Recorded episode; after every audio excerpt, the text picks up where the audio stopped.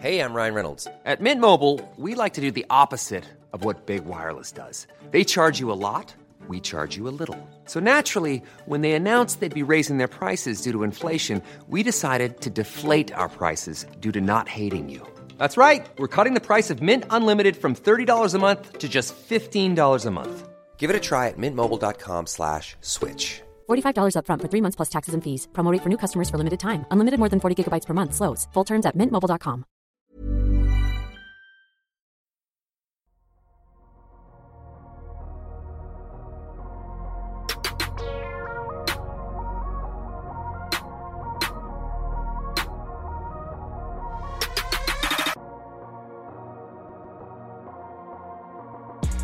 Salut à tous, très heureux de vous retrouver pour ce nouvel épisode du Dunk Hebdo NBA Podcast, le podcast qui rentre avec cet épisode dans sa huitième saison. Et oui, sachant que les saisons NBA se débutent en juillet, on en est déjà à la huitième.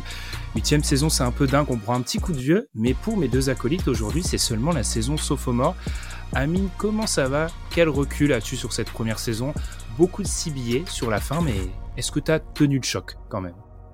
Écoute, euh, j'ai été informé que ma team option euh, avait été, euh, avait été signée, donc c'est bon, je suis reparti, donc c'est parfait. en tant que late boomer, je suis très très content de, de cette saison et c'est très bien passé. Ouais, tu étais un peu notre Pablo Prigioni, voilà. Donc désolé, désolé Amine. Et puis on a, on a deux, je, je vais pas l'appeler notre Jack White. On a découvert un joueur cette semaine, mais comment ça va, Constant? Ça va, ça va. Oui, effectivement, la, grosse signature de cette free agency, c'est l'arrivée de Jack White au Thunder. Euh, comme je l'ai dit juste avant, je, le dis sans trop prétention, les effectifs NBA, je les connais euh, quand même un peu pas mal. Même les two-way. Là, j'ai vu Jack White, j'ai fait qui est ce mec? Euh, Donc voilà, c'est une très grosse signature de la part du Thunder, mais c'est toujours mieux que ce qu'ont pu faire d'autres GM de la conférence Ouest. On va en parler tout de suite. Oh, quel, euh, c'est magnifique. Effectivement, je plaide aussi coupable pour le Jack White. Hein. Clairement, euh, je, ne savais pas. Euh, on, plaide tous coupables. Du coup, aujourd'hui, on va vraiment se concentrer sur la conférence Ouest, chers auditeurs, bien, bien évidemment, en parlant dans une grosse première partie des Rockets, les Rockets qui ont fait bah, la plupart des mouvements qui ont, qui ont fait, qui ont fait beaucoup parler, notamment avec Fred Van Vliet, mais pas seulement avec Dylan Brooks. Donc, on va consacrer une large page aux Rockets pour un peu bah, voir où ils en sont dans leur reconstruction. On parlera aussi toujours à l'ouest des Lakers, on parlera des Suns et on parlera de mémoire aussi des Mavericks. Puis peut-être que d'autres choses iront s'ajouter. Avant ça, on vous rappelle Petite note pour les supporters des équipes de l'Est, on fera ça la semaine prochaine. On avait fait ça il y a quelques années pour les auditeurs fidèles qui s'en rappellent. On avait fait une partie Ouest, une partie Est, on refait ça cette année.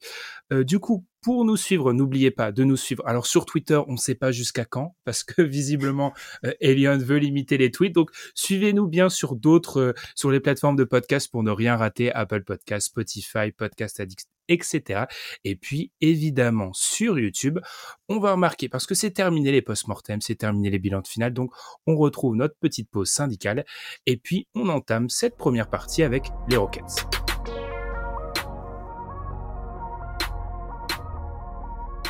Les Rockets ont donc fait la une et pour de bonnes nouvelles, peut-être, ce qui est une première depuis plus ou moins trois ans. Donc déjà, première victoire pour la franchise du Texas.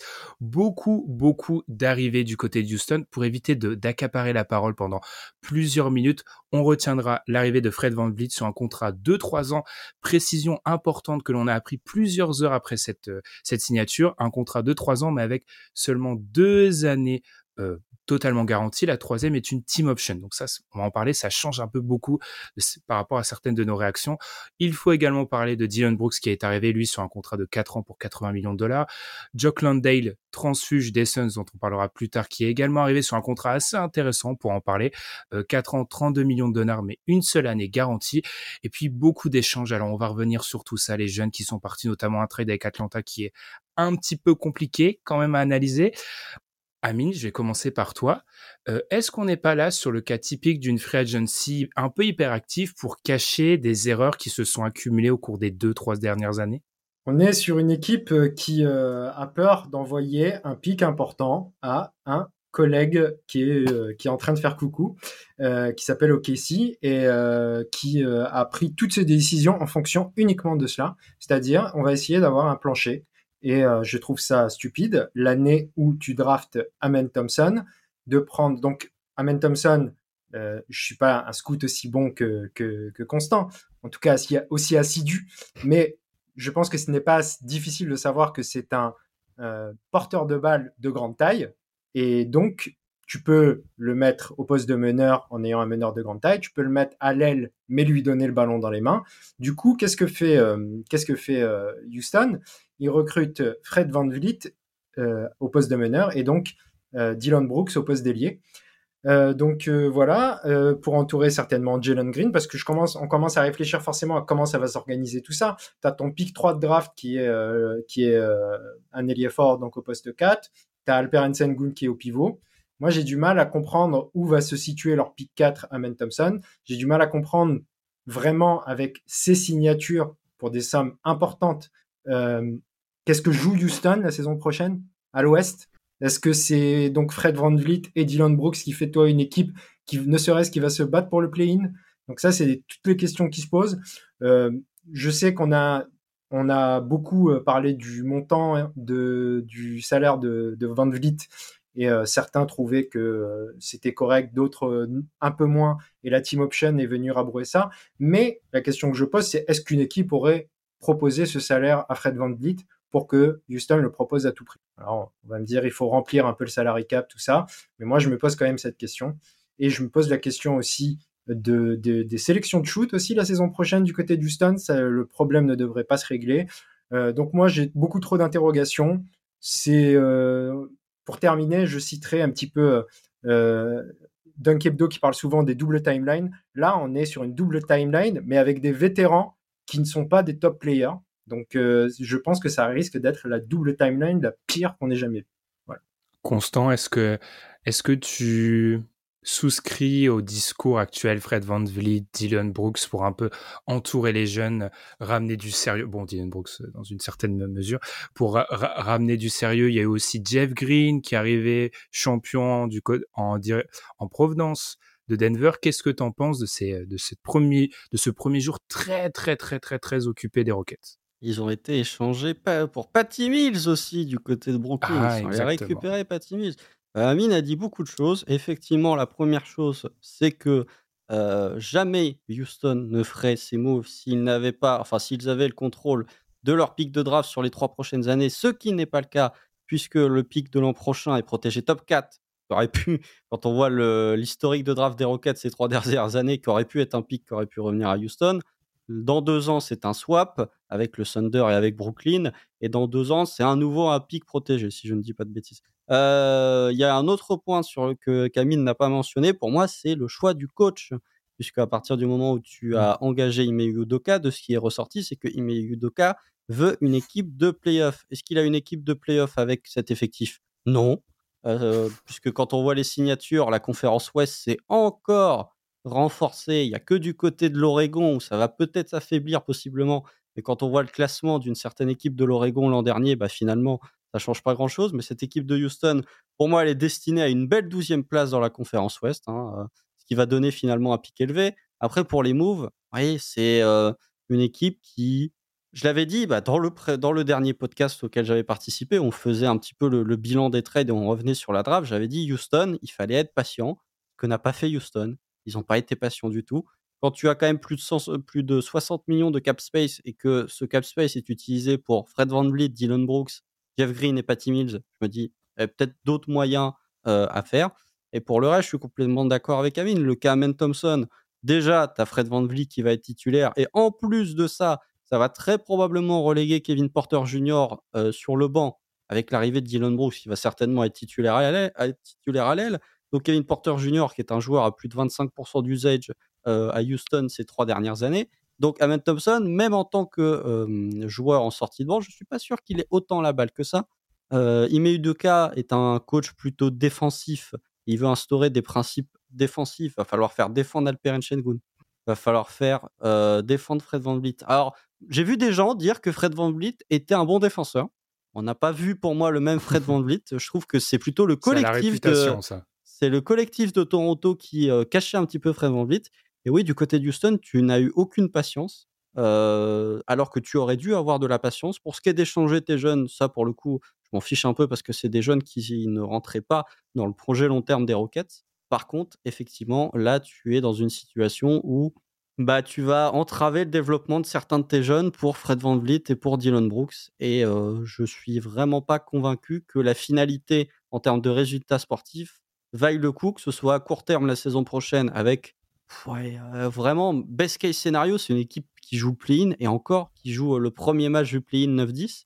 Et euh, donc à court terme et sur le long terme, je pense que ça peut te coûter beaucoup sur le développement des jeunes que tu as drafté il y a de ça deux, trois ans ou cette année.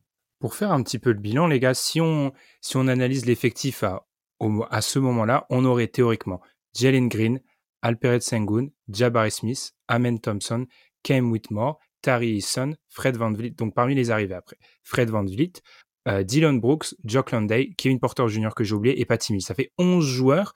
Dans tous ceux que j'ai cités, ils doivent avoir du temps de jeu. Udoka, a, du côté de Boston, avait des rotations assez larges.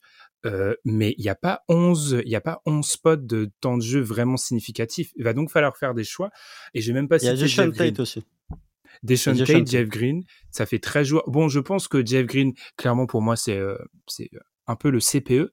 En tout cas, je pense que c'est en partie l'idée. Je pense qu'il aura un temps de jeu extrêmement limité. Mais pour un peu résumer et rejoindre, vous rejoindre sur beaucoup de choses, moi, là où j'ai un petit peu poussé cette question de, des erreurs, c'est que tu te retrouves, vous l'avez dit, en situation de devoir euh, possiblement envoyer un pic à OKC et bah tu te rends compte que ah ça fait deux ans que j'ai pas de meneur. Alors cette erreur-là, elle aurait été acceptable un an. Tu peux faire un test Kevin Porter un an, tu te dis il y a du potentiel, on est une équipe qui est en reconstruction totale. Tu peux pas amener cette erreur-là deux ans de suite. Et là tu te retrouves sur une free agency où on va être honnête, hein, il n'y a pas des options très reluisantes en fait. C'est-à-dire que les deux seuls joueurs qui ont pris un max, c'est d'un côté euh, Fred Van Vliet et de l'autre Kyrie Irving pour les, les deux. Alors il y a des questions totalement différentes, pas sur le même. Il y en a un c'est le talent, l'autre c'est l'attitude, mais ce sont des joueurs sur lesquels les max offerts posent de réelles questions. Donc c'est ça en fait pour moi un peu le ce qui me déçoit du côté de Houston, c'est que alors on est on est sur une intersaison de surréaction. Oui, eh ben ah, on a besoin de, vétérans pour structurer. Euh, on a besoin d'un porteur de balle qui sera peut-être du coup, s'il n'est pas surresponsabilisé sur le côté porteur de balle, sera trois ou quatrième porteur de balle. Et alors, je sais comme tu l'as dit Amine qu'il faut remplir le salary cap. Et là où je suis d'accord avec toi, c'est que remplir le salary cap et donner un max, même si les alternatives n'étaient pas reluisantes, sur un joueur qui sera qui est undersize. Et moi, je suis terrifié par les meneurs undersize qui vieillissent undersize, qui a mal shooté la saison dernière. Ah oui, la saison d'avant, il shootait mieux. Oui, mais encore celle d'avant, il shootait mal. Donc C'est une année sur deux, Fred VanVleet. Du coup, ils vont récupérer la bonne année au tir de Fred VanVleet. on, espère pour eux. Et puis, bah, euh, un troisième porteur de balle undersize qui change pas ta défense de la raquette, c'est cher. C'est très cher. Amine, tu as un peu évoqué Fred VanVleet. Est-ce qu'on peut continuer sur ce sujet-là? Quel sera son rôle selon toi à Houston, du coup, là? C'est une très grande question et j'ai vu beaucoup de réactions très différentes justement à cela. J'ai vu également que, parce que Constant parlait tout à l'heure qu'il avait vu que Fred Van Vliet euh, était un bon défenseur selon certains. J'ai vu aussi que euh, Fred Van Vliet était un playmaker selon certains. Moi, je ne dois pas regarder les mêmes matchs parce que j'en ai, vu quelques matchs de Toronto la saison dernière. C'était très dur à regarder et, pas spécialement de la faute de Fred Van Vliet balle en main parce qu'il n'avait pas beaucoup la balle en main en vérité à Toronto. Euh, Fred Van Vliet. Et euh, ce n'est pas un playmaker, euh, pour moi, ce n'est pas un, en tout cas, ce n'est pas un playmaker principal, ça c'est une certitude. Et moi, ce que je comprends pas, c'est qu'en fait, là encore, Fred Van Vliet et Dylan Brooks vont se rejoindre un petit peu dans les deux cas. C'est que tu vas chercher quelqu'un qui, on va dire, dans le meilleur des cas, on va dire que l'idée de Houston, c'est qu'ils sont élites sur un truc. Fred Van Vliet, ils doivent se dire que c'est un élite shooter, on va dire. Euh, c'est dur à entendre, mais euh, c'est un peu plus facile d'entendre que Dylan Brooks est un élite défenseur. Là, euh, j'aurais tendance à être d'accord avec eux, en tout cas personnellement. Mmh. Et mais le problème, c'est que là où il t'amène quelque chose, il t'enlève quelque chose. Vous avez parlé justement de la taille de Fred Van Vliet. Euh, la réputation de bon défenseur de Fred Van Vliet, elle est due à son énergie. Parce que il harcèle le ballon. C'est les gens qui regardent le basket comme euh, comme avant, en fait, finalement. Mais effectivement, il est tout petit. Il se fait cibler systématiquement. Ce n'est pas ce qu'on appelle un bon défenseur. C'est un gars qui se bat. C'est pas la même chose. Euh, et concernant Brooks, euh, sachant qu'on est déjà dans une équipe qui a un problème au niveau, j'en ai parlé un petit peu de la sélection de shoot, je pense que là, ça risque d'être très compliqué parce que Dylan Brooks, c'est un très bon défenseur pour moi, mais par contre, euh, ça crée de vrais problèmes pour ton jeu offensif. Et la raison pour laquelle Memphis ne garde pas un joueur qui était très important tout de même dans la construction de leur roster, la construction de leur effectif, ce n'est pas pour rien. C'est parce que ça crée aussi des problèmes. Donc, euh, moi, je j'en démords pas, j'arrive pas à comprendre exactement ces moves parce que même si éventuellement tu as peur de, tu as peur de lâcher ce fameux pic euh, au placé et euh, te retrouver un petit peu euh, en difficulté à cause de ça, j'ai envie de dire pourquoi vous tentez pas Austin Reeves par exemple? C'est c'est là il est parti pour une broutille par rapport à son niveau mais à la limite tu dois tu dois surpayer quelqu'un, surpaye Austin Reeves. C'est pas là, c'est pas grave de le surpayer en fait dans ces cas-là.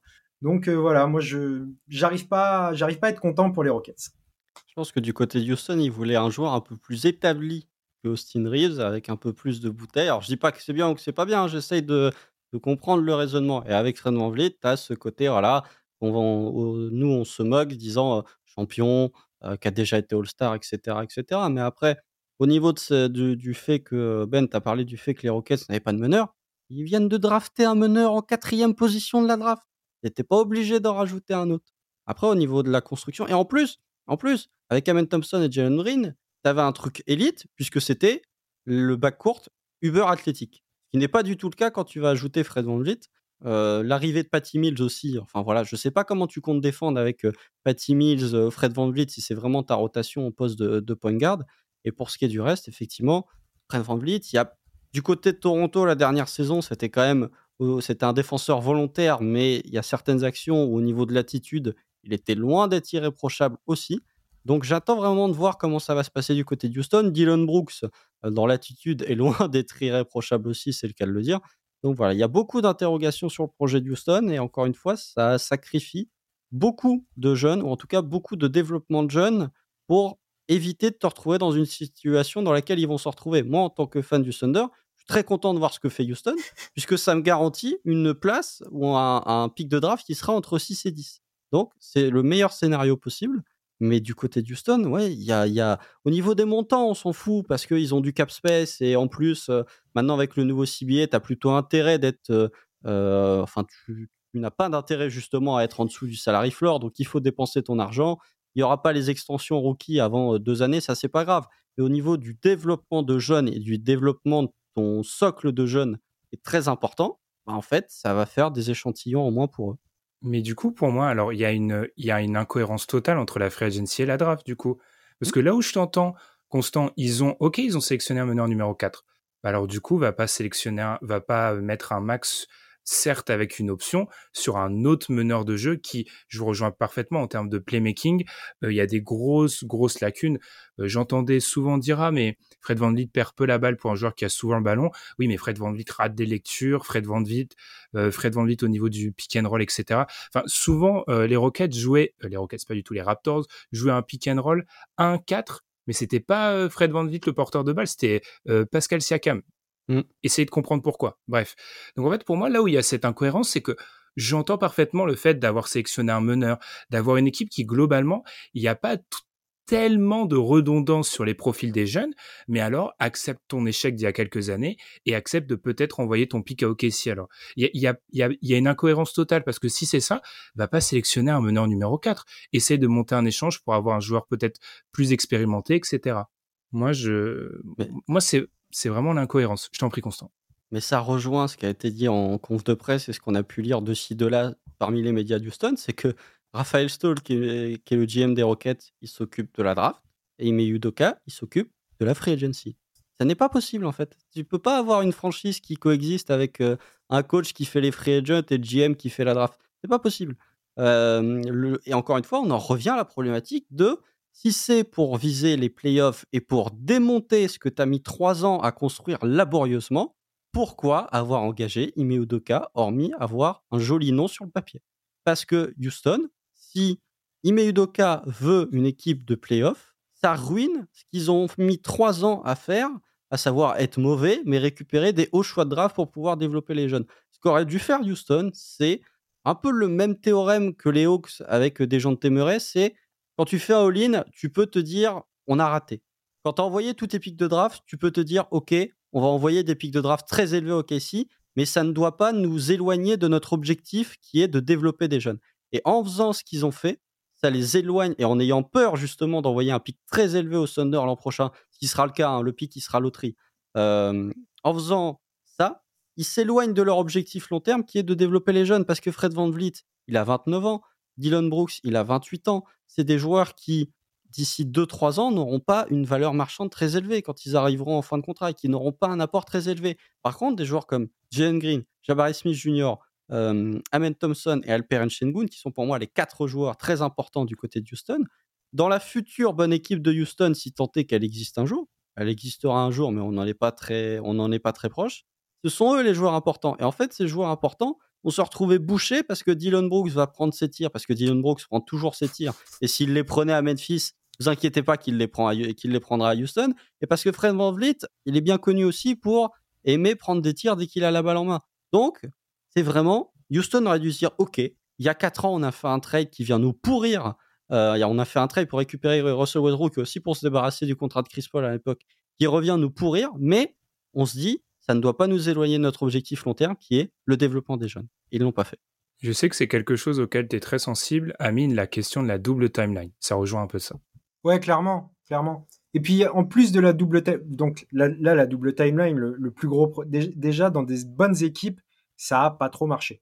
Euh, enfin des bonnes équipes, des équipes avec de bons vétérans, on va dire. Hmm. Donc là, on a en plus la double timeline qui est construite à l'envers par rapport à ce qu'on a déjà vu, c'est-à-dire que tu as d'abord les jeunes et tu as ensuite des vétérans que tu vas aller chercher pour, euh, pour euh, essayer de, de, gagner plus vite. Alors que là, Constant a dit quelque chose d'extrêmement juste et très important, c'est-à-dire que ce move, il a, c'est ces moves, pardon, il n'a aucun sens, même si on considère d'un point de vue financier, finalement. Parce que tes joueurs vont pas atteindre la valeur qu'ils peuvent atteindre si tu ne les utilises pas d'une manière intelligente.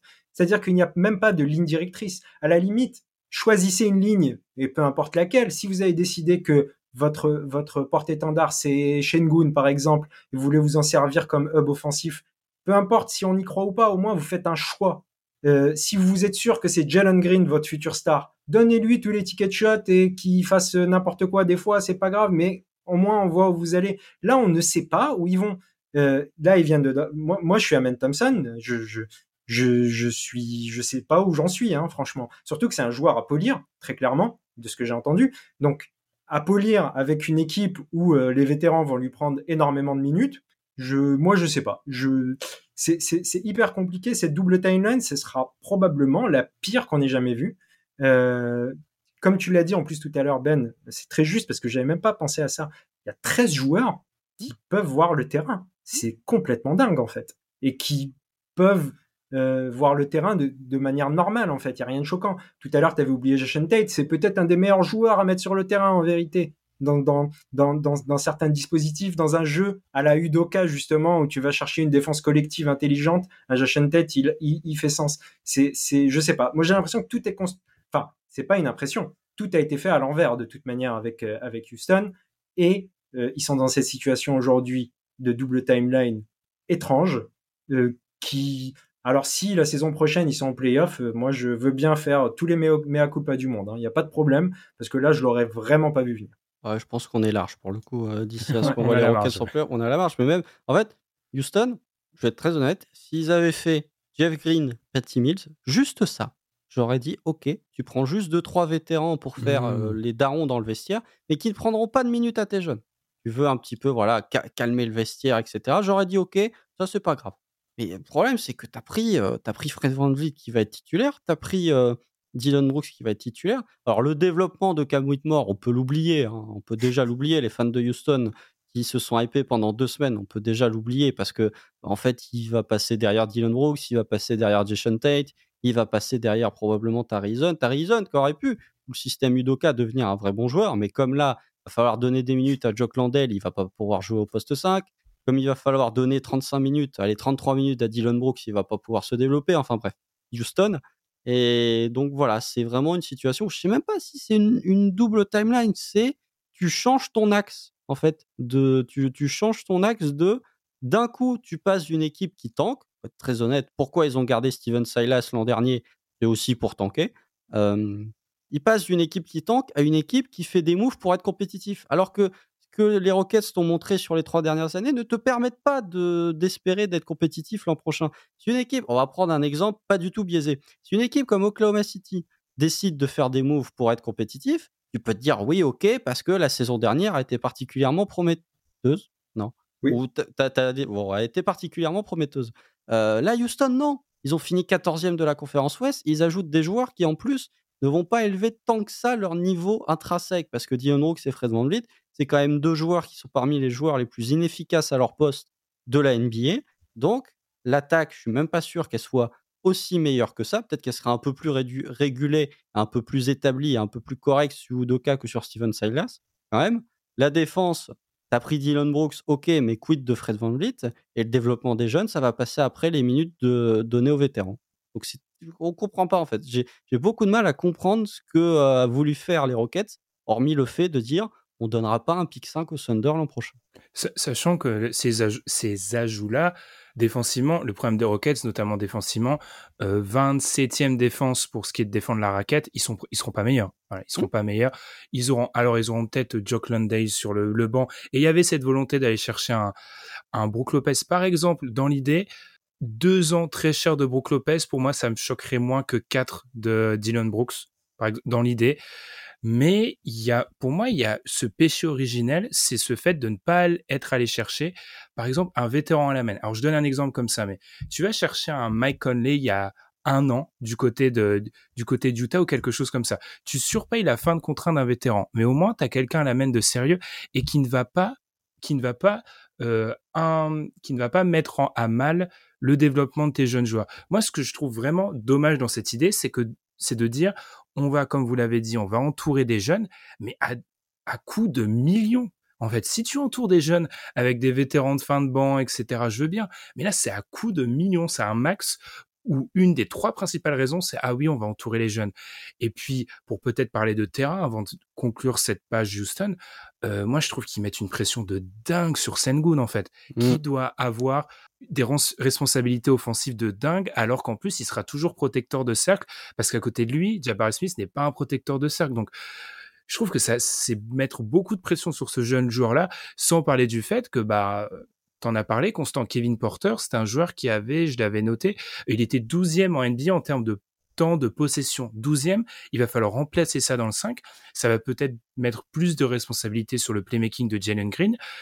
Tu aides, je, pense que tu aides beaucoup dans le vestiaire tes jeunes joueurs, mais tu les aides, au vu de l'investissement, tu les aides pas suffisamment sur le terrain, selon moi. Oui, et puis c'est surtout, encore une fois, cette problématique de meneur, c'est parce que Houston a passé deux ans et demi à croire que Kevin Porter Jr. était un meneur. C'est pour ça. Mmh Ils ont vraiment cru que... et, et, puis, alors j'ai aucune idée si ça aurait été un bon meneur ou quoi que ce soit, mais l'année dernière, il draft Tai Washington. Mmh. Peut-être que ça ne donnerait rien, mais en fait, quand tu te rends compte assez rapidement que, que Kevin Porter Jr. n'est pas un meneur, je trouve ça bête de ne pas avoir essayé, vu que tu étais dans un projet tanking, essayer beaucoup plus de voir Tai Tai qui a le profil d'un meneur un peu playmaker et tu peux avoir une bonne surprise un peu à la à la Trey Jones aux Spurs, tu vois, quelqu'un qui euh, qui peut être un, bon backup meneur mais tu l'as installé, titulaire sur une saison et commencer à travailler quelque chose d'intéressant. Il n'y a pas grand-chose qui a été bien fait dans l'ordre du côté d'Houston. Et puis surtout, sur la, fin de saison l'an dernier, le, le backup meneur, c'était Jason Tate. Hein. C'était Jason Tate qui faisait du playmaking.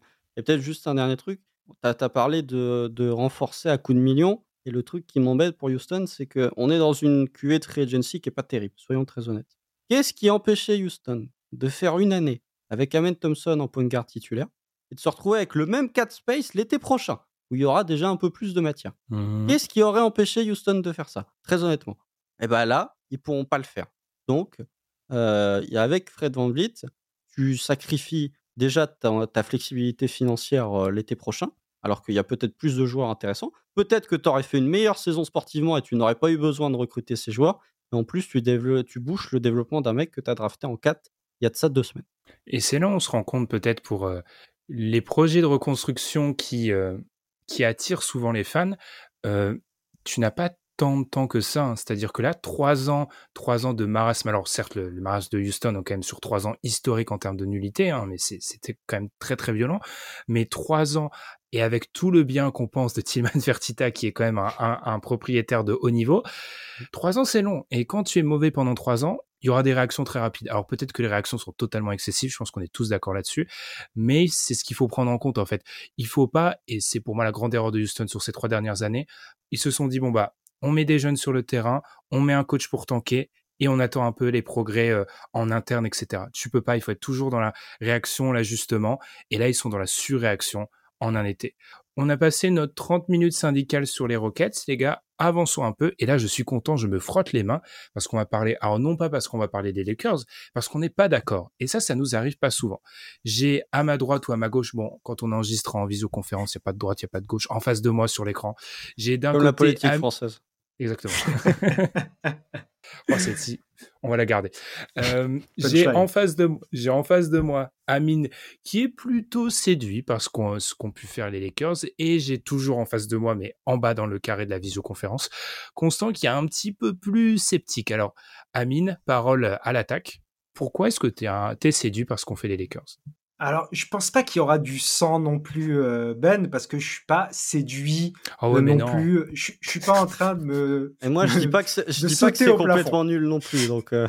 je suis pas en train de sauter au plafond. Je pars plutôt du postulat, en fait, de où viennent les Lakers il y a un an. Et quand hmm. je pars du postulat des Lakers il y a un an, je me dis, purée, bon, c'est les Lakers. Donc, finalement, est-ce que on est vraiment surpris? Non, mais purée, ils s'en sortent vraiment, vraiment, vraiment bien. Euh, la première, euh, la première pierre qui est tombée et euh, qui, qui m'a beaucoup plu, c'est une partie de la mid-level sur Gabe Whitson, parce qu'il en reste un tout petit bout, je crois. Mm. c'est à peu près 10 millions, 10 millions la première année. Et donc déjà, moi, je trouve ça très bien, parce que Gabe Whitson ne va pas tout changer du côté des Lakers, mais c'est un profil qui est parfait. On l'a vu lors de la saison du titre dans la bulle. C'est ce type de profil qui va bien dans ce roster. Alors LeBron James n'est plus tout à fait le même LeBron James que dans la bulle et Anthony Davis, on n'a aucune idée s'il sera Anthony Davis de la bulle ou pas. Donc ça, c'est la, grande question. Mais néanmoins, si tu pars du postulat que c'était deux meilleurs joueurs, tu dois forcément construire en fonction d'eux. Donc Gabe Vincent, ça m'a beaucoup plu, surtout le tarif. Je m'attendais peut-être à ce qu'il euh, aille trouver euh, un peu plus cher ailleurs. Euh, ensuite, l'autre grosse grosse info, là on n'est plus dans l'ordre, mais le, très bon tarif qu'ils ont eu pour euh, Austin Reeves, parce que finalement, c'est exactement ce qu'ils pouvaient lui proposer, qu'ils lui ont donné, ce qui veut forcément dire qu'une équipe n'a pas mis la pression plus que ça aux Lakers pour, euh, pour pouvoir prolonger euh, Austin Reeves. Et c'est un très beau tarif. Moi, j'étais très vraiment conquis par ce joueur la saison dernière, et notamment dans des playoffs où il est très important dans le parcours de, des Lakers jusqu'en finale de conférence. Et euh, quand je vois le tarif de certains joueurs, des, des, des, des guards un peu euh, donc euh, arrière de, de, de dans, dans, cette, dans cette échelle, je me dis que vraiment tu le payes pas cher au vu des tarifs qui sont actuellement pratiqués. Surtout qu'il a un peu les deux côtés du terrain, c'est un joueur efficace, il t'apporte un peu de playmaking. Euh, la saison dernière, les playoffs derniers, il a beaucoup porté la balle en, en, playoff et on a vu qu'il était pas mauvais là-dedans. Donc vraiment, Austin Reeves à ce tarif, moi je trouve que c'est magnifique. Ensuite, bon, le reste des, des, des moves sont un peu plus à la marge, mais tu as réussi à prolonger Rui Hashimura. Je suis un peu plus circonspect. Je sais pas si ça va être exceptionnel. Il a, il a fait une bonne fin de saison et lui est allé chercher son argent sur euh, justement après ce trade euh, euh, aux Lakers parce que je suis pas sûr qu'il aurait eu le, le, même tarif. Ils ont prolongé Dilo pour un tarif qui correspond à peu près à sa valeur, on va dire. Donc, euh, vu que de toute manière, tu pouvais pas faire grand chose comme ajustement je trouve ça normal qu'il l'ait fait et maintenant au moins tu le payes pas hyper cher et ça reste maintenant un asset intéressant pour un trade éventuellement. Je pense que des équipes redonneront sa chance à, Dilo qui a montré beaucoup de limites, mais j'aimerais bien quand même euh, dire que ce n'est pas le tocard qu'on est en train de nous dire euh, actuellement un peu partout, parce que c'est ce qu'on entend un peu partout. Il a des limites qui sont très dures justement à ne pas voir, notamment en playoff au niveau de ce qu'il apporte défensivement, mais ce qu'il ce qu'il apporte quand il est régulier, ce qui n'arrive jamais en fait. Donc je, je vais me mm. contredire moi-même, mais mais quand il est régulier, ce qu'il apporte dans, dans, dans le pick and roll et dans le passing, c'est quelque chose et dans le shooting aussi, c'est quelque chose qui euh, sera toujours valuable. Donc voilà, moi je, crois que j'ai fait un peu le tour. J'ai peut-être oublié euh, quelques. Si j'ai oublié des signatures, bien sûr. Donc les projets. Je, je, je, termine. Donc les projets, les fameux projets théoriques, puisque c'est des projets théoriques depuis le début, que ce soit Cam Reddish ou Jackson Hayes. Je crois un petit peu plus en Jackson Hayes parce qu'on a vu un petit peu plus de choses sur lui, mais en vérité j'y crois pas. Mais bon, tu les récupères au minimum. Ok, j'ai envie de dire, ça fera la rotation. Il euh, y a hum, Torian Prince aussi. Mm. Donc euh, pour faire le backup à l'aile, moi je trouve ça pas mal sur le tarif qu'il a eu. Donc euh, voilà, globalement je trouve que c'est une bonne free agency. Ça fera pas de des contenders si LeBron James et Anthony Davis sont pas hyper forts. Mais s'ils sont hyper forts, ils seront contenders. Euh, ça valait pas grand chose de signer Cam Reddish quand t'as Jen Uchifino drafté en 17 déjà. Euh, Cam Reddish, je pense que bon, ça fait un an et demi que vous en parlez à Dekedo, donc je vais pas remettre une quatorzième couche sur Cam Reddish. Mais il y a un moment quand le mec, quand le mec c'est son quatorzième environnement, on dit ouais il va se développer, c'est qu'il faut peut-être arrêter à un moment de, de se dire qu'il y a du progrès. En fait, le... c'est pas que j'aime pas l'intersaison des Lakers, c'est que pour moi ça change pas les problématiques en fait. Euh, Gabe Vincent, j'aime bien le recrutement. Rui Shimura, 51 millions sur 3 ans, il a pris un gros chèque. Hein. Pour moi, tu overreact un petit peu à sa campagne de playoff. Austin Reeves, j'adore. Par contre, là, pour le coup, il n'y a, pas, y a pas à tortiller. je, 56 sur 4, c'est vraiment un excellent tarif pour Austin Reeves. Je crois qu'il y a pas mal de bonus, il y a 15% de no trade clause. Enfin voilà, ils ont blindé vraiment pour qu'il reste. Euh, Torian Prince, si son option n'a pas été activée du côté des Wolves, c'est pas uniquement pour des raisons financières. Je trouve que Torian Prince, on est sur un joueur très théorique et finalement, quand on voit la, la réalité du parquet, c'est pas un si bon joueur que ça. Et ensuite, pour les Lakers, déjà, faut quand même partir du principe que c'est la dernière saison de LeBron James aux Lakers, véritablement, euh, d'après les, rumeurs et d'après ce que lui a l'air de poster euh, sur Twitter. Il finirait peut-être aux Hawks, d'après les mocks d'ESPN. Je pense que Ben, voir LeBron finir sa carrière aux Hawks, ça lui ferait un petit peu mal au cœur. Euh, mais blague à part, c'est la, la dernière saison de LeBron James aux Lakers, donc c'est la dernière saison où tu vas potentiellement être réellement un contender. En fait, les signatures ne changent pas pour moi les problématiques qu'ont eu les Lakers lors de cette campagne de playoff. D'Angelo Russell aura toujours les mêmes limitations. Et ce n'est pas l'arrivée de Game Vincent et le départ de Dennis Schroeder, qu'il faut quand même pas sous-estimer, qui est parti à Toronto. Euh, Masayus Jiri qui signe un joueur qui fait moins d'un mètre 98, c'est à noter. Mais euh, en fait, et Dennis Schroeder qui avait été important lors de leur campagne de post-season, notamment lors de la série contre les Warriors, pour moi, c'est des moves que tu fais pour améliorer ton seeding en saison régulière parce que tu as plus de profondeur au niveau des joueurs, tu as de meilleurs joueurs intrinsèquement mais au niveau des playoffs, je vois pas qui te rend meilleur que ce que tu as été l'an dernier. Et comme l'a dit Amine, ce qui dépendra vraiment de la compétitivité des Lakers, c'est pas le niveau d'Austin Reeves et de D'Angelo Russell, c'est que Anthony Davis et LeBron James restent deux joueurs top 10 du DH20. Donc j'aime bien ce qu'ils ont fait. Euh, avec les limitations, que ce soit financières ou d'où ils partaient, à savoir en février dernier avec le contrat de Russell Westbrook, ils pouvaient honnêtement pas maximiser plus que ce qu'ils ont fait mais je trouve pas que ça fait un changement de paradigme énorme dans la conférence Ouest. Pour moi, ils sont à la même place que ce qu'ils étaient avant le début de l'été en termes de d'où je classe les potentiels favoris pour le titre l'été prochain. Là où je te trouve un peu dur, c'est qu'ils ne pouvaient rien faire pour changer vraiment ça, en fait. Ah, c'est ce que j'ai dit. Mais du coup, j'ai du mal, j'ai du mal avec le côté, ouais, les Lakers, ils ont fait une super free agency, comme si c'était des gros renforts. C'est des bons renforts, mais c'est des renforts qui ne changent pas la problématique initiale des Lakers qu'ils ont pu avoir face aux Nuggets. Ouais, mais dans la limite des possibilités, ils ont un, ils ont un meneur avec Game Binson qui peut être off-ball, ils réussissent à garder Austin Reeves. Alors, Rui Hachimura, je suis d'accord, je pense que c'est un peu sous-estimé. Je pense qu'il y a aussi la réaction à la problématique de la taille, en fait. Et je pense mmh. qu'il y a, y a une grosse notion par rapport à ça, par rapport à notre ami Cam Reddish et la longueur aussi. Dans la théorie Cam Reddish, Jackson Hayes, etc. Moi, ce que, alors pour pas vous paraphraser, pour moi, ce qui est important de noter, tu l'as dit, LeBron peut-être sa dernière année du côté des Lakers. Là, on a trois contrats avec celui de Riyad Shimura, avec celui de, non, quatre même, avec Russell, Hachimura, Reeves, Vincent. Ils ont enfin des contrats pour 2024-2025. Ça mmh. faisait un paquet de temps qu'ils n'investissent c'est pas d'argent. Et pour moi, ça, ça les met du coup avec ce genre de contrats qui sont tous échangeables. Hein. Même D'Angelo, Russell, tu as raison, Amine, je veux pas en entendre parler. 19 millions sur un meneur, euh, c'est largement échangeable, surtout sur un mec. deux fois moins que Fred Van Donc c'est échangeable. du coup, donc ça passe. Donc pour moi, ils ont des joueurs qui peuvent échanger, ils peuvent se réajuster en cas de départ du coup soit de LeBron James, soit ou des deux de Anthony Davis et LeBron James Oui, ils auront des problématiques, je pense, notamment sur le poste de pivot. Si on ne croit pas vraiment à Jackson Hayes, ça va encore surresponsabiliser Anthony Davis sur de la saison régulière. Oui, sur le playmaking en dehors de LeBron James, on a vu des choses avec Austin Reeves, mais ça risque d'être un peu limite. Question des ailes, parce que si Hachimura ne met plus des tirs comme il l'a fait durant les playoffs, qu'est-ce qui se passe? Euh, T'as raison, Torian Prince, euh, constant, on nous l'avait vendu. Je pense que dans beaucoup l'image de beaucoup de personnes, c'est un 3D, il défend pas. Donc bon, euh, c'est un peu compliqué. C'est une équipe qui a, je vais avoir la même conclusion que toi, Constance, c'est une équipe qui ira aussi loin que LeBron James et Anthony Davis, mais je pense qu'elle peut aller un peu plus loin qu'il y a trois semaines avec, ce qu'ils ont fait du coup. même au niveau du tir, en fait, je trouve qu'on surévalue beaucoup ce qu'a pu faire un Gabe Vincent, par exemple, sur la campagne de playoff. Ce Gabe Vincent, en, saison régulière, sur ses années au hormis le coup de chaud qu'ils ont eu durant cette campagne de playoff, n'est pas un shooter si fiable que ça. Il est aux alentours de 34-35% en fonction des saisons.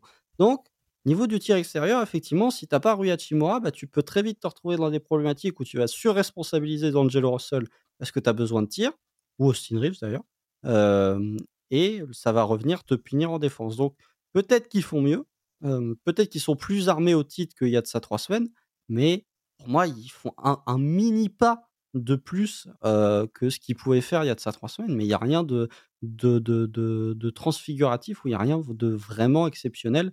Surtout que voilà, le contrat de, de, d'étaler sur plusieurs années, ok, mais un joueur comme. Au moins, au moins voilà, c'est mon point. J'étais en train de chercher mon point, excusez-moi. Le point que, sur lequel je suis content, c'est que ils n'ont pas fait comme il y a deux ans avec le trade de Russell Westbrook. Ils ont compris que le star talent au détriment de la profondeur d'effectif, quand tu as des joueurs comme Anthony Davis et LeBron James, c'est pas une bonne idée. Ça, c'est bien. Mais pour le reste, c'est bien. Je veux pas non plus dire que c'est nul, mais il n'y a rien de, transfiguratif. Il n'y a rien de. Voilà, il y a rien qui me fait particulièrement dire Waouh, c'est incroyable, hormis Austin Reeves, encore une fois. Je, voulais juste rajouter, en fait, le truc positif qu'on perçoit un peu moins, et Ben en a un peu parlé, c'est les contrats tradables, en fait. C'est-à-dire que c'est ce que n'avaient pas du tout les Lakers justement à mmh. cause de ce, ce star talent et euh, d'avoir Westbrook en troisième très très gros salaire. Et le fait d'avoir des contrats tradables, ça te permet tellement de pouvoir t'ajuster de manière plus ou moins différente. Et euh, si tu, tu arrives à la trade deadline et tu perçois vraiment ton vrai problème, surtout que t'es les Lakers, on l'a vu, même avec le contrat euh, pourri de Russell Westbrook, tu arrives à t'en sortir bien. Donc tu peux peut-être trouver des moyens de t'améliorer et c'est peut-être pas la version finale de l'équipe euh, l'équipe qu'on verra en, juin l'année prochaine. Tu veux dire qu'ils auront potentiellement les, le salaire pour faire un trade pour Kyrie Irving? Je sais pas. Je sais pas. Surtout que des petits contrats tradables comme ça, quand on fait la liste là de tête là des gros gros gros gros contenders, il y a quand même beaucoup d'équipes qui ont deux mecs au max et un troisième ou quatrième mec très très fort, très euh, payé très cher, qui sont pas tradables en fait. Donc ça peut leur donner la possibilité effectivement de de faire ce genre de move en, en février. Puis globalement, alors c'est peut-être je, l'ai dit en intro, huit saisons d'expérience avec Dunkebdo. Moi, j'ai vu Timofey Mosgov, les gars. Donc peut-être que du coup, je suis un peu traumatisé et que du coup, pour moi, une intersaison où les Lakers font pas n'importe quoi, bah, pour moi, c'est déjà une petite victoire. Mais Timofey Holding, quel grand, ah quel grand été était euh, légendaire. et, et, pour revenir sur ton point, je suis d'accord, Constant, que Gabe Vincent, je pense que à l'image de pas mal de joueurs du hit, il y a peut-être une petite surcote au niveau du, shoot, mais ça leur donne la possibilité d'avoir un mec qui va être défendu. En fait, on parle souvent de cette notion d'être défendu. Bah, Gabe Vincent va être défendu et il y a des 5 où ils peuvent potentiellement avoir que des mecs qui sont défendus au large, ce qui peut donner plus d'espace à LeBron James qui est un peu en difficulté sur le premier pas et qui n'oblige pas Anthony Davis à euh, le forcer à trop sortir de la raquette. Donc pour moi, c'est plutôt positif. On parlait de petits contrats tradables pourquoi pas enchaîner? Parce que Constante en a parlé. Ah, les Lakers ont compris que euh, ne pas investir sur trois stars, beaucoup. Elle était trop belle cette passe décisive. J'étais obligé euh, d'enchaîner. Je, me suis dit avec Kyrie Irving que j'allais te faire une transition sur les Mavs, mais euh, la transition n'a pas été. C'est une transition des Rockets quoi. Ça a été, ça n'a pas été compris petite perte de balles là. Parce que vous, allez toujours avoir des pertes de balles, les gars. C'est pas Fred Van Vliet qui a changé ça. du coup, du coup, on va enchaîner euh, du côté, bah, du côté des Suns qui eux sont allés euh, enchaîner les role players. On a eu du coup du Drew Banks, du Josh Okogi, du Keita Bates Job, du Damian Lee, du Metu et du Yuta Watanabe. Euh, Qu'est-ce qu'on tire là-dedans? Euh, qui veut se lancer en premier Il euh, n'y avait pas de marge de toute façon. Donc, donc qu'est-ce qu'on pense des profils qui ont été attirés? Ils ont fait ce qu'ils ont pu. Voilà. Euh, c'est-à-dire avec des minimums vétérans. Donc il y a du bien. Yuta Watanabe, j'aime beaucoup. Il y a du moins bien. Il y a euh, Keita Bates Diop, il y a Drew Eubanks. Voilà, ça, c'est des trucs où. Encore Drew Eubanks, c'est pas si mal. Mais tu sens que. J'aurais cru que tu aurais que bien aimé Bates Diop, tu vois. Non. Ah non, non, non. Pourquoi, pourquoi j'aurais bien aimé? Ça, c'est. Non. Je trouve pas ça. Watanabe, par contre, j'aime beaucoup. Hein.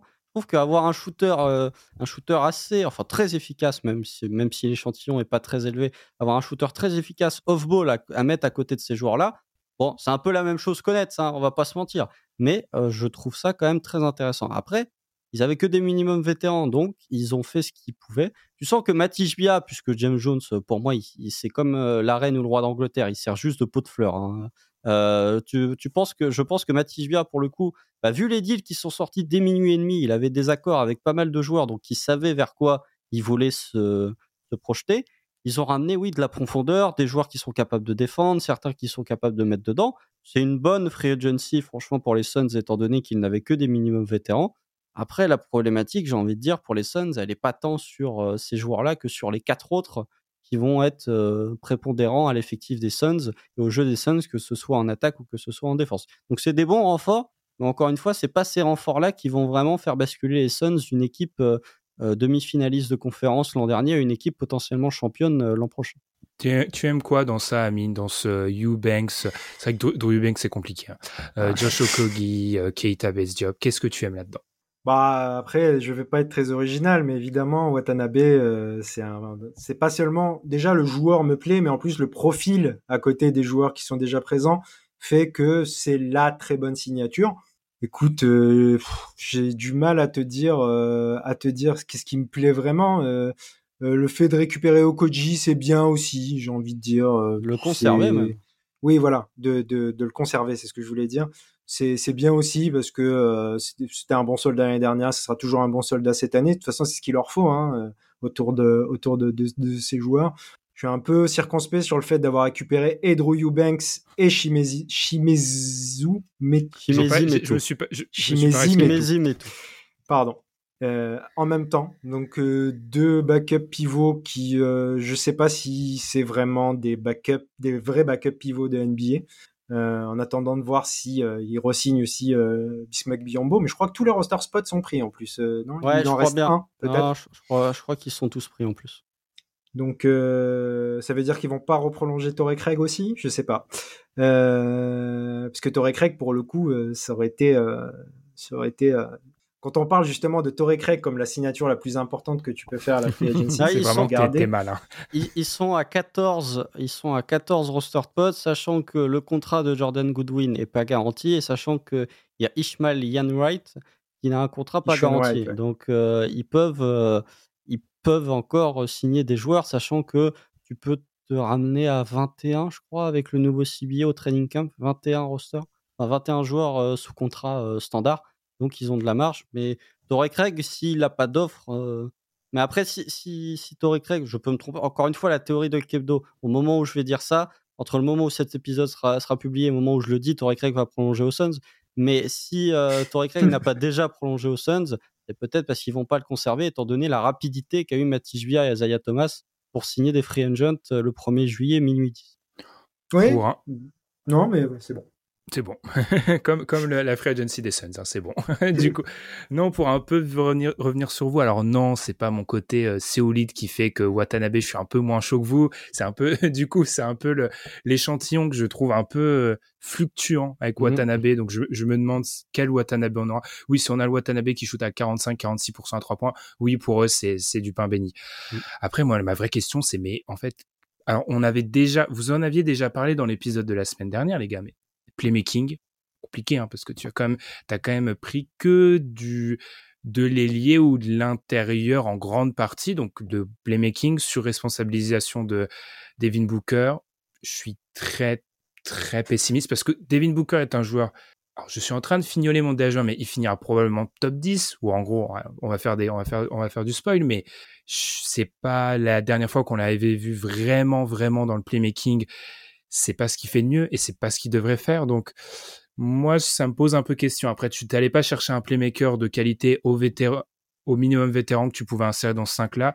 Mm. Et c'est peut-être pas être, euh, peut-être que c'est quelque chose qu'ils iront faire en courte saison, je sais pas, mais euh, c'est ma seule petite question.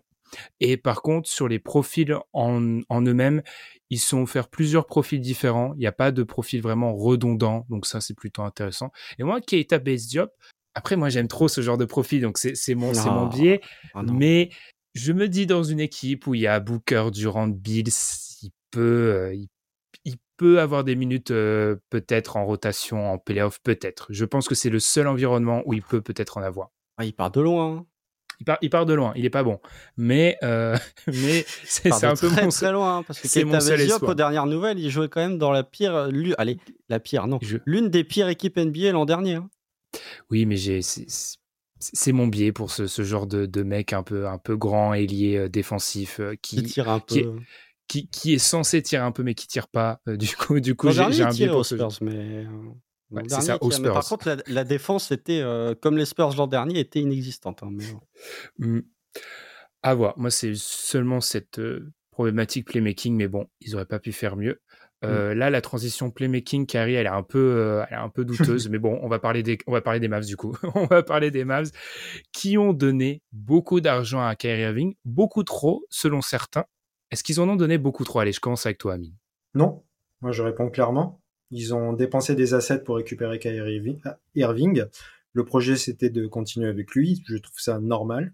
Euh, c'est pas le moi personnellement, euh, je veux bien attendre avant de quitter le bus parce que c'est pas le petit échantillon qu'on a vu euh, qu'on a vu euh, qui était euh, catastrophique, disons-le, mais pas spécialement de la faute de Kyrie Irving que j'ai envie de voir la suite. J'aurais aimé que ce soit avec un autre coach aussi. Ça, ça me Tu dérange. J'étais en train de penser en plus. J'étais en train de me dire, ouais, mais c'est toujours Jason Kidd le coach en fait. C'est ça. C'est plus ça qui me dérange que la resignature de Kyrie Irving. Euh, on va se concentrer uniquement sur le terrain, même si c'est pas facile avec Irving, mais moi j'y crois à l'association. Euh, on a vu Kyrie Irving jouer à côté de James Harden et plutôt bien, même si ça n'a pas été beaucoup de matchs. Je vois pas pourquoi il pourrait pas jouer à côté de Luca. Maintenant, si euh, je, trouve aussi que ce qui a été fait autour est pas si mal que ça. C'est fait aussi avec les moyens du bord, mais euh, il y a une idée. Si Richon Holmes redevient joueur de basketball, il va poser des écrans, ce qui est cool pour pour une équipe qui a Luca et, et Kyrie. Je, y a leur draft était euh, était euh, basé sur les intérieurs aussi, ce qui était un peu bizarre, mais euh, ils voulaient des intérieurs. Ils ont prolongé Dwight Powell aussi d'ailleurs pour un, un, un montant qui reflète un peu plus sa valeur lui aussi que que celle de son ancien contrat. Euh, et puis, et puis il y a toujours le, le, le théorème de certains joueurs, justement, vous parliez tout à l'heure de, de joueurs qui font une saison sur deux. Est-ce que Reggie Bullock va être le, gros Reggie Bullock, par exemple, la saison prochaine? C'est le type de joueur qui, une fois de temps en temps, te sort une énorme saison où tu as l'impression que, c'est un des meilleurs joueurs off-ball et défenseurs de, de, de la ligue. Pour moi, j'ai envie de laisser le bénéfice du doute. Comme j'ai dit, le seul truc qui me fait poser question, c'est que cette équipe, elle est coachée par Jason Kidd. Oui, bah, pas grand chose à ajouter. La prolongation de Kyrie Irving, ça fait depuis pas mal de temps que euh, je répète à qui veut l'entendre que c'était le seul scénario possible pour les, les Mavs et pour Kyrie Irving, étant donné le peu d'équipes qui bénéficiaient de cap space cet été. Ils ont réussi à faire un contrat de 3 ans, 2 plus 1 à Kyrie Irving avec une dernière option sur la troisième. Donc, selon le théorème Kyrie Irving, il n'ira pas ou il ne terminera pas son contrat du côté de Dallas. Il sera échangé entre temps. Euh, ils ont récupéré Le 16 théorème. Curry. Ça, c'est bah, le théorème Kyrie vrai. Irving.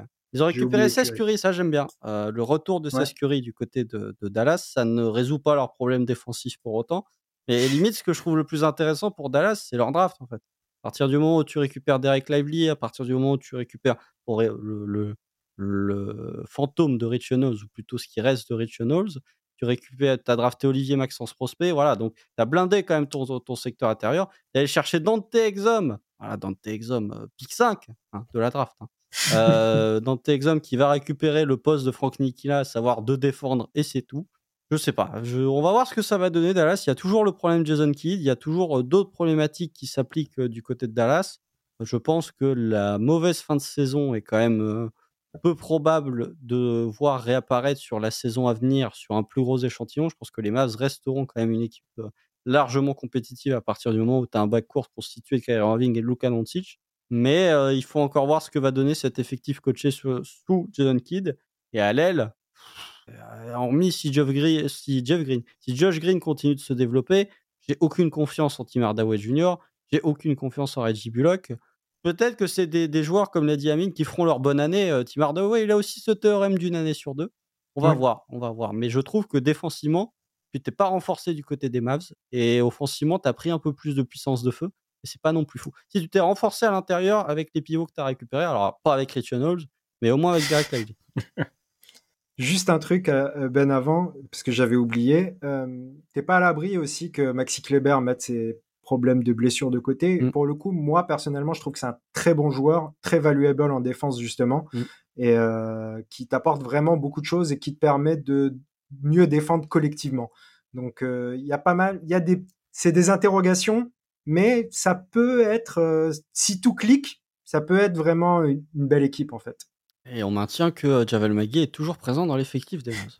Javel Magui qui est toujours. Moi, j'aurais parié qu'il serait en Chine depuis 2-3 ans. Mais incroyable, incroyable. C'est le, dernier des Mohicans. C'est Il était champion NBA il y a 2-3 ans. Ah, champion NBA. Euh, double champion NBA. il aurait déjà dû être en Chine à ce moment-là, mais passons. Ou à Taïwan, hein, c'est la nouvelle destination tendance. Euh, quoi dire? Alors, peut-être pour un peu plus revenir sur le contrat de Kyrie, il y a beaucoup, je vois beaucoup cette idée et je vais faire un parallèle avec la boucle sera bouclée avec euh, Fred Van Vliet. Ah, mais qui lui offrait ce contrat-là? Pour moi, il y a une notion qu'on oublie souvent, c'est celle de confiance vis-à-vis du joueur. C'est-à-dire qu'en fait, si vis-à-vis du joueur, tu... Bah, on va être, allez, je vais le dire clairement, tu essayes de lui mettre à l'envers et de le signer en dessous de ce qu'il considère être un contrat qui mérite. Je pense que déjà, en plus, dans les relations avec Kyrie Irving, qui pense, je pense, doit te, doivent te terrifier d'un point de vue euh, JM, ça peut un peu poser certains problèmes. Donc, tu avais investi, tu l'as dit Amine, tu avais amené des, tu avais euh, dépensé des assets pour qu'ils viennent, continue l'aventure. Moi, je considère que si Kyrie Irving, vu ce que parce que tu as envoyé quand même peu, alors ça reste Kyrie Irving en 2023, il y a beaucoup d'interrogations. Tu avais envoyé peu pour ce que s'il reste deux ans chez toi ou s'il reste même si tu as une saison ou deux saisons de Kyrie Irving, vu ce que tu as envoyé, pour moi, c'est largement au, au prix auxquels partent euh, des role-players actuellement, et vu les tours de draft, bon, c'est peut-être que Toronto est complètement... Euh, et peut-être se fait des, illusions. Il n'y a pas que. Il n'y a pas que Brooklyn demande deux, deux first pick pour euh, Finney Smith, par exemple. Mm. Donc, tu, vois, au vu de ce que tu as envoyé, avec tout le bagage qu'il y a autour d'un Kyrie Irving, si ça te donne une saison, parce que oui, Kyrie sera peut-être plus là dans deux ans, si ça te donne une saison où tu as Kyrie Irving et tu peux vraiment tester cette association avec Lucas, c'est positif. Surtout, n'oublions pas, on l'a pas encore dit, mais l'objectif de base, c'est surtout de contenter Lucas et de réussir à ce qui ne part pas dans un an ou qui ne viennent pas vraiment commencer à s'impatienter dans un ou deux ans. Donc à, mmh. ce, titre-là, ramener un mec potentiel DH20 avec 14 astérix ensuite après euh, DH20, pour moi, le conserver, c'était ce qu'il fallait faire, quoi, tout simplement. Bah, c'est surtout, euh, c'est mieux d'avoir Kyrie Irving dans son, dans son effectif que de le voir partir à la free agency. Parce qu'on a vu sinon le développement du côté de Dallas, ça aurait été Jaden Hardy, le meneur titulaire euh, du côté de Dallas, ou ça aurait été mmh. Tim Hardaway Jr. Donc, euh, bon, Kyrie Irving, on connaît, comme tu l'as dit, on connaît tous les problèmes de Kyrie Irving, euh, surtout en dehors d'un terrain de basket. Sur le parquet, ça reste quand même une, un vrai bon joueur. Et l'association avec Luka Doncic, sachant que là, ils auront un vrai training camp pour pouvoir développer des automatismes et pour pouvoir créer un esprit collectif, ça a peut-être mieux marché que l'an dernier. C'est pas dur, vous me direz, de faire mieux que l'an dernier, encore une fois, la problématique, c'est comment confier un duo aussi fort à Jason Kidd. Puis tout, juste euh, la, décision, tu l'as prise en février. À mmh. partir du moment où tu fais le trade, tu, tu, tu lâches Finney Smith, qui est un, joueur important quand même pour ton collectif, et tu lâches un pic, c'est que tu as décidé de, d'offrir ce contrat à, à, Kyrie Irving. Donc euh, cette décision, tu l'as pas prise maintenant. Si tu t'es trompé, c'était en février, c'est, pas maintenant. Maintenant, il fallait le faire à tout prix de toute manière. Mmh. Tu vois, pour oh, c'est peut-être, euh, oui, je donne peut-être beaucoup d'importance à Kyrie au vu de tout le passif, mais Finney Smith, et pourtant je suis un mec qui tape facilement sur Kyrie, je l'ai très vite sorti de mon DH20 il y a quelques années, mais Finney Smith, Dean Windy, un premier tour en 2029, un deuxième tour en 2027, un deuxième tour en 2029, pour la potentialité Kyrie Irving, pour moi, ça reste peu cher. Donc euh, je considère ah qu'il fallait, il fallait le faire. Tu vis avec ce risque. Et de toute façon, on aime vivre un peu avec le risque du côté de Dallas, j'ai l'impression. Donc, euh, passons. On était dans une spéciale Ouest. Est-ce qu'il y a un move, une équipe dont vous avez envie de parler à l'Ouest Les gars, c'était pas préparé. Hein. Donc là, euh, si vous avez rien à me dire, je, je l'accepte. Moi, moi j'ai deux, j'ai deux points j'ai toujours des trucs à dire. Il va falloir un moment que j'apprenne à, à, méditer ou à, restreindre un petit peu ce que je dis. déjà, Denver qui donne 10 millions sur deux ans à Reggie Jackson. Pourquoi? Ah Sachant qu'il n'a pas joué tes playoffs, en fait. Donc, il va falloir m'expliquer comment tu peux envoyer ça sur Reggie Jackson. Et ça, pour le coup, il est très probable que ce soit fait au moment où l'épisode sera publié. Mais Minnesota, vous faites quoi en fait? Genre Anthony Edwards, Jaden McDaniel, vous avez deux trois décisions à prendre. Là, on est le 2 juillet, donc Anthony Edwards n'a toujours pas eu sa designated rookie exception parce que je suppose que c'est ce qu'il va prendre. Ils ont prolongé Nasrid. Voilà, je pensais qu'il allait partir, mais là, coule pas. ils ont prolongé Nasrid, bravo à eux. Et quand même, si ça, me ferait mal de pas le dire puisqu'on parle de l'Ouest, bravo Portland. 160 millions sur 5 pour Jeremy Grant. Ouais, Portland, pour, pour, ce qui est de Portland, euh, vous pouvez comprendre, chers auditeurs, qu'on va attendre que Dame Lillard, qui a enfin, il aurait fallu, il aurait fallu envoyer une capture d'écran si on n'était pas limité sur euh, Twitter. Merci Eliane. Euh, au niveau des, au niveau des tweets et des vues, il aurait fallu envoyer, on aurait dû envoyer la conversation d'Unkebdo au moment de l'annonce du trade. Hein. Clairement, c'était, euh, il y avait enfin Oura, il y avait plusieurs, euh, plusieurs messages de satisfaction. Et on va, oui, Portland risque de passer un sale quart d'heure le jour où, le jour où Damien Lillard va être transféré. Je pense qu'ils vont avoir très, ils vont avoir beaucoup de mal. Rien à rajouter, Amine? Ou est-ce que tu es plus taciturne Non, j'allais, j'allais, euh, j'allais parler de, de Jérémy Grant. Donc, ça, vient d'être fait. Bon, il n'y a pas grand-chose à dire dessus, de toute manière. Hein. Euh, vu que Constant l'a pas dit, Michich qui a signé au Thunder, moi je suis curieux de voir ça. Enfin, enfin, après deux ans et demi d'Arlésienne, Michich, il est enfin arrivé au Thunder.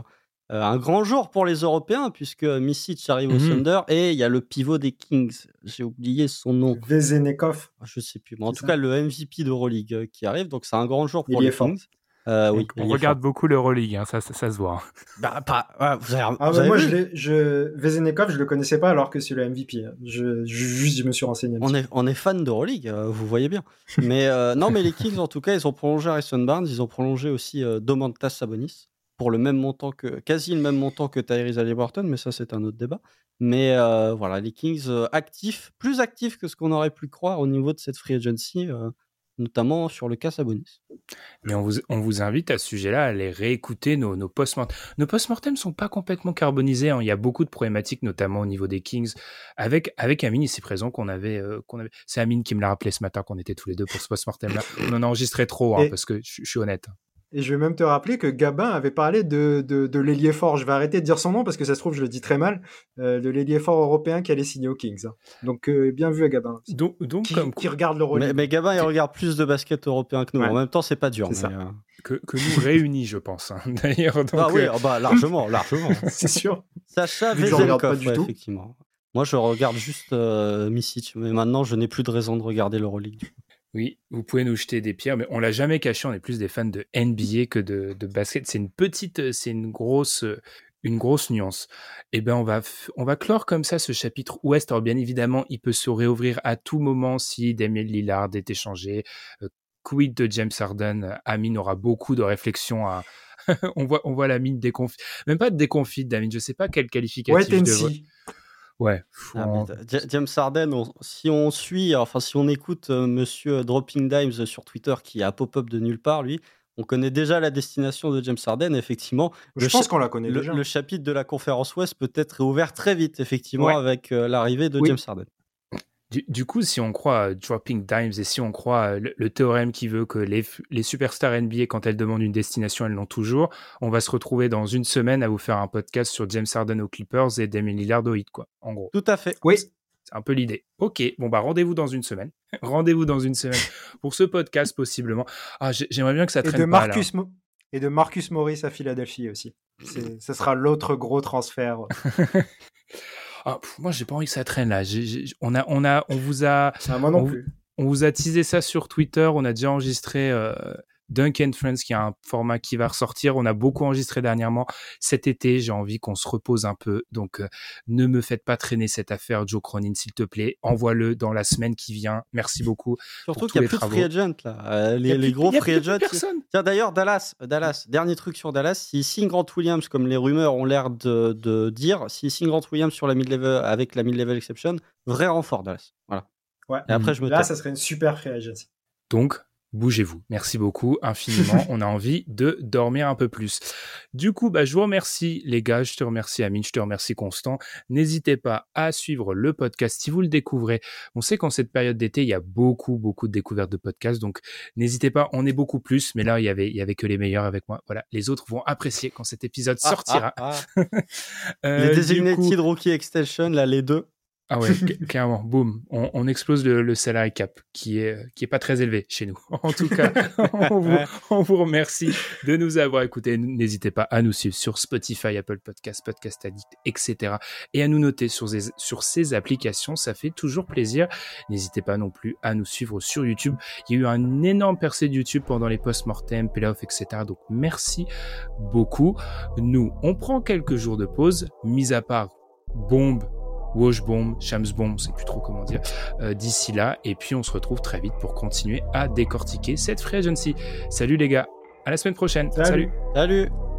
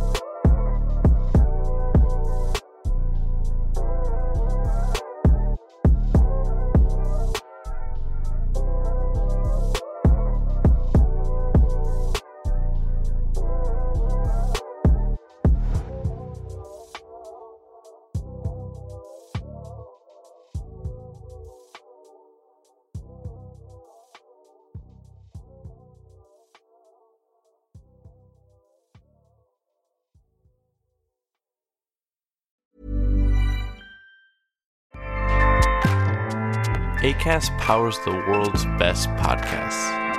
Here's a show that we recommend. Hi, I'm Jesse Cruikshank. Jesse Cruikshank. I host the number one comedy podcast called Phone a Friend. Girl, let's phone a friend. Not only do I break down the biggest stories in pop culture with guests like Dan Levy and members of InSync, I do it with my own personal boy band singing jingles throughout because it's my show. It's your show, girl. New episodes of Phone a Friend Yeah. drop Thursdays wherever you get your podcasts. So work it, girl. Yeah, work it. Okay, that's enough. ACAST helps creators launch, grow, and monetize their podcasts everywhere. ACAST.com.